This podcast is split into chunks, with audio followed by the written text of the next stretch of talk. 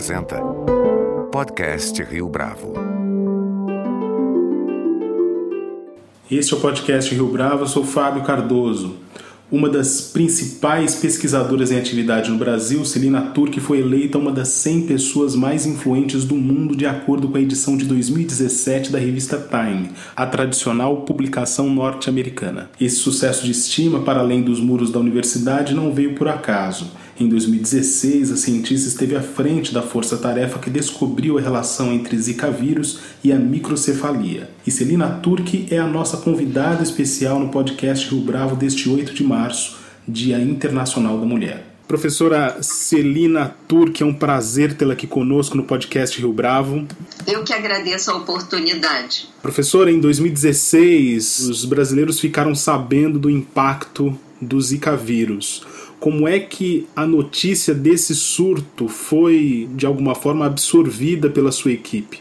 Para nós, a possibilidade de uma epidemia de microcefalia começou em agosto de 2015, porque nós estávamos assim no ponto zero da epidemia, onde apareceram os casos. Então eu tive a, o privilégio de poder contar com diferentes grupos de pesquisa, inicialmente de Pernambuco, nomeando grupos da Fiocruz Pernambuco, da Universidade Federal de Pernambuco, Universidade Estadual de Pernambuco e da Secretaria Municipal e Estadual de Saúde, que vendo essa possibilidade desse inusitado aumento de casos de microcefalias e de, com defeitos, vamos dizer, com anormalidades importantes do ponto de vista da arquitetura cerebral, etc. Então, então nós entendíamos que havia necessidade de primeiro descrever esses casos, fazer o alerta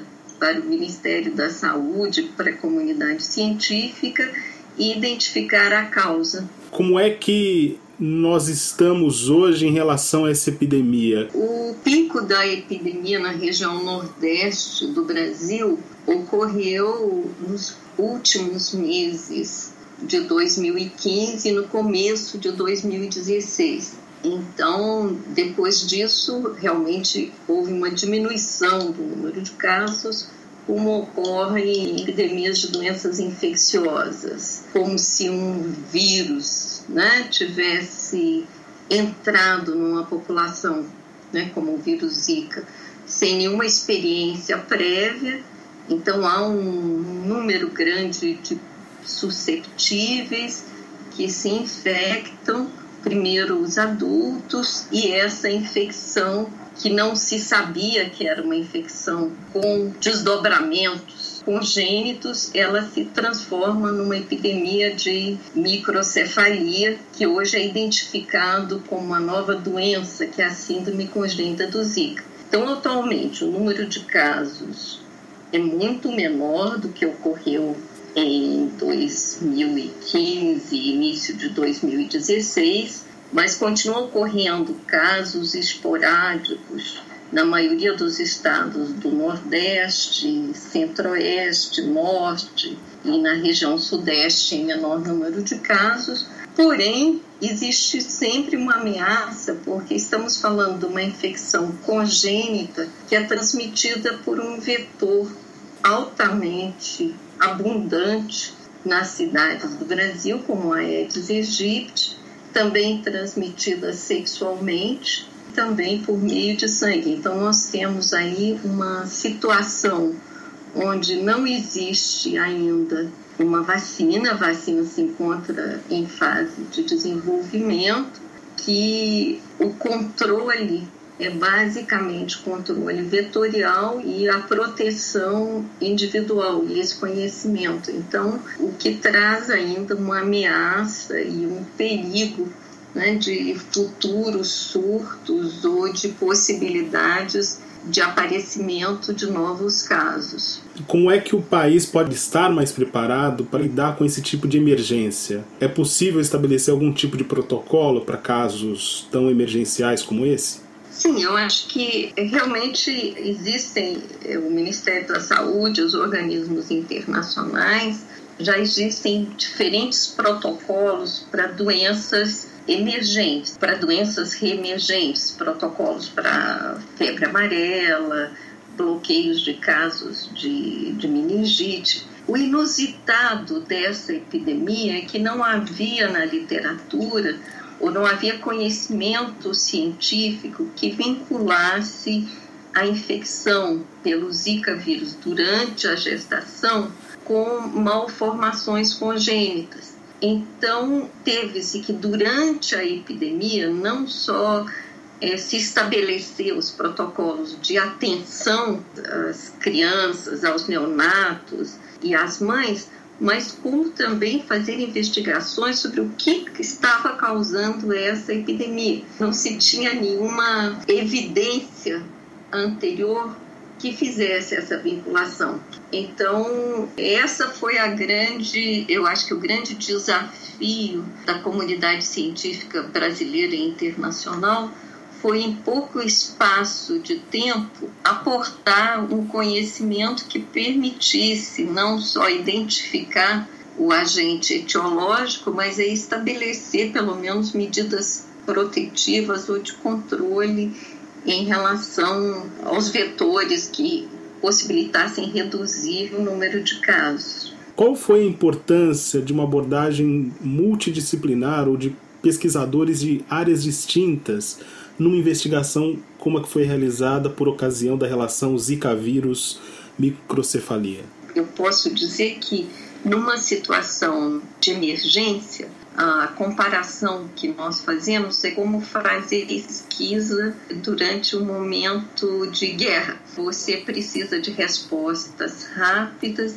você precisa de diferentes olhares, o compartilhamento de dados então, nesse aspecto, as diferentes áreas de conhecimento, elas são complementares. Se a gente puder imaginar todas as áreas dentro da medicina, da área básica, de laboratório que contribuíram, então imediatamente tem os neurologistas, os pediatras, os, neuro, os neuropediatras, os radiologistas, o grupo de laboratório que vinha com toda a sua experiência acumulada em testes de dengue para então alterar os protocolos para se estabelecer exames laboratoriais para Zika, além da parte do grupo que trabalha com epidemiologia para metodologicamente montar os protocolos.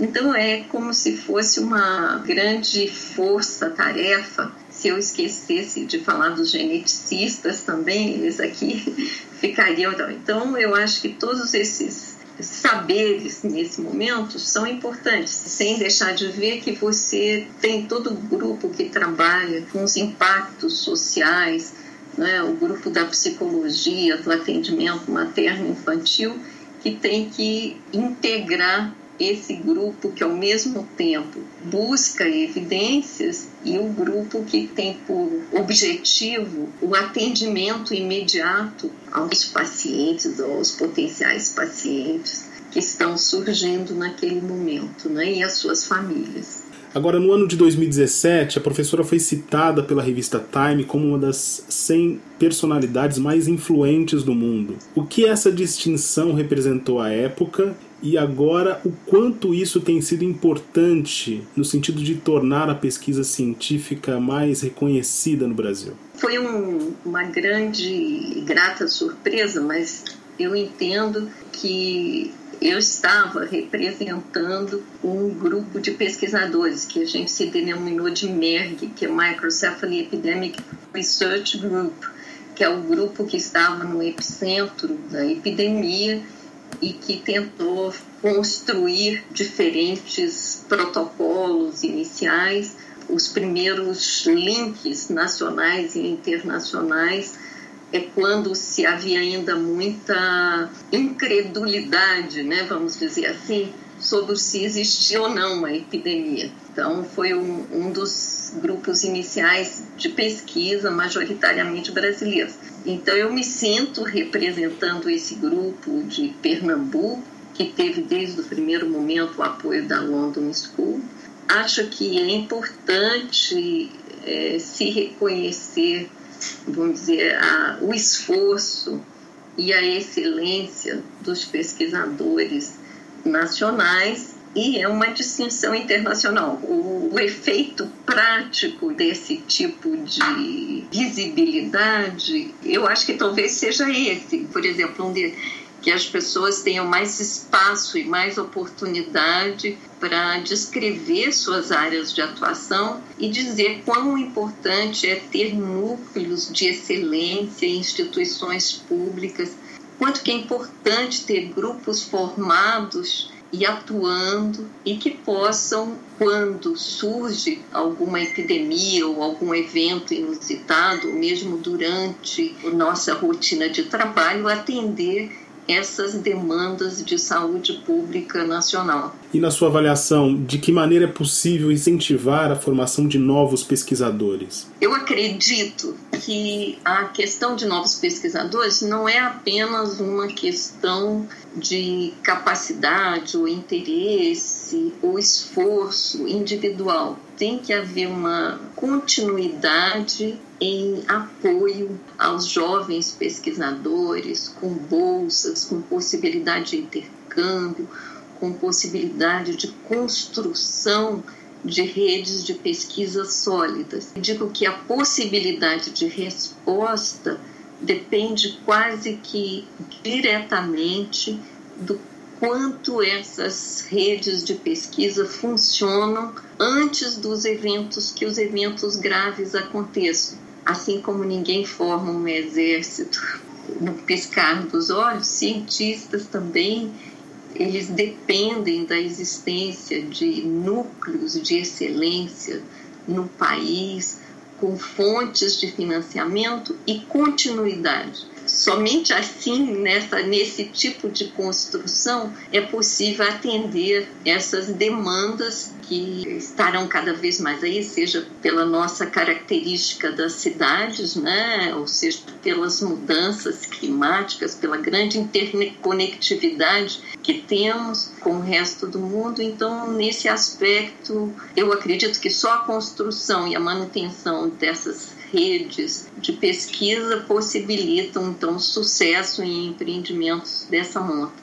E aqui a gente está falando especificamente da atuação do Estado ou existem outros atores que podem desempenhar um papel decisivo? Pelo que se conhece, pela atuação nos últimos 30 anos e na maioria dos países, essa é uma área que corresponde a uma área quase, vamos dizer assim, muito próxima à segurança nacional, segurança das populações é a área de doenças infecciosas, onde eu tenho transmissão de números patógenos, tenho a questão das, dessa mobilidade populacional existente hoje. Então, é uma área que eu acho que aportes financeiros do setor privado são muito bem-vindos, ou de, de cooperações internacionais são sempre bem-vindas, mas tem sempre que se esperar do, pelo menos a questão, o eixo central, a manutenção central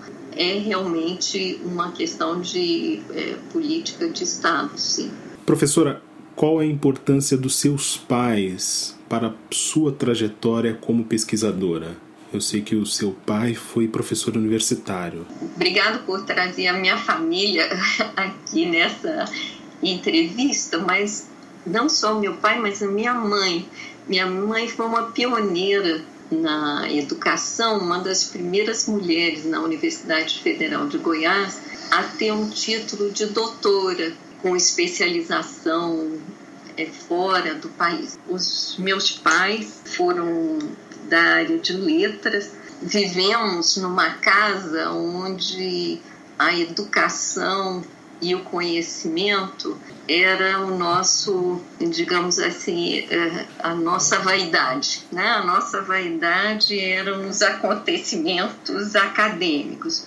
Qual foi o momento na sua trajetória em que houve esse estalo de que a ciência seria algo indissociável da sua vida? Eu me lembro que não teve um momento assim especial, mas eu acho que a caminhada dentro da área de saúde me fez sempre caminhar para a área de pesquisa ou para questões, perguntas que pudessem ser respondidas dentre as doenças infecciosas. Sempre ficava muito interessada com as novas e as velhas epidemias, as possibilidades das grandes transformações sociais pelas migrações humanas. Todas as minhas irmãs também foram para a área de pesquisa. Uma delas é hoje presidente da CONFAP, que é a Maria Zaira Turque.